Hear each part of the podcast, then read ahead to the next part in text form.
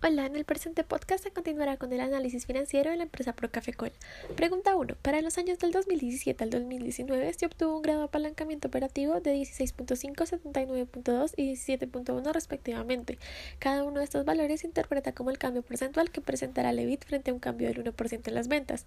Para hallarlo se dividió el margen de contribución entre el EBIT. Para el margen de contribución se consideraron como costos variables los costos de venta, pero para aplicar esta fórmula no se utilizó el EBIT que nos daban, ya que este estaba contaminado con otros costos que no eran fijos. Para arreglarlo, al EBIT que se tenía se le restaron las cuentas de los costos que no eran fijos, y de esta forma solo quedaron como costos fijos los gastos de administración, ventas y gastos por beneficios empleados.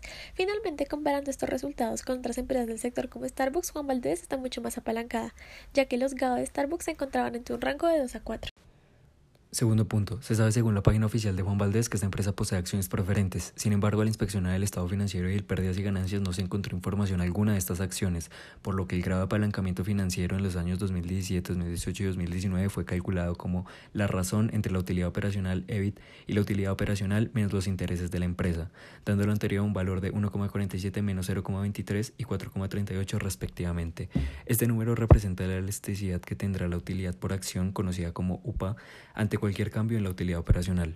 A comparación de Starbucks, Juan Valdez está más apalancado, ya que los GAF que se encontraron para Starbucks en los mismos años mencionados son de 1,03, 1,02 y 1,01 respectivamente.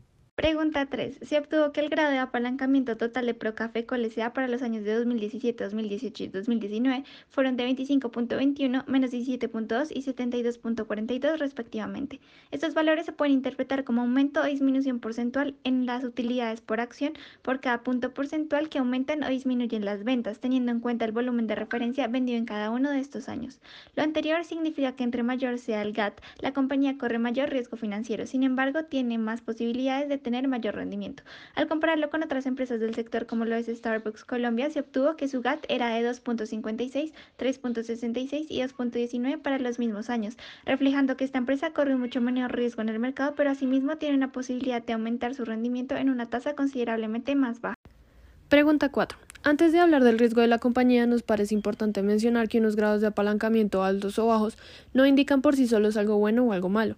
Estos grados deben ser interpretados a la luz de la situación actual y las proyecciones del mercado. Así pues, es evidente que la compañía tuvo unos grados de apalancamiento superiores a los de su competencia.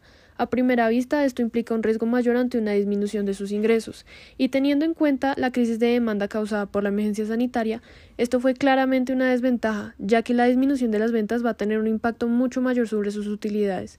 Por lo tanto, es posible concluir que el riesgo asumido fue bastante alto.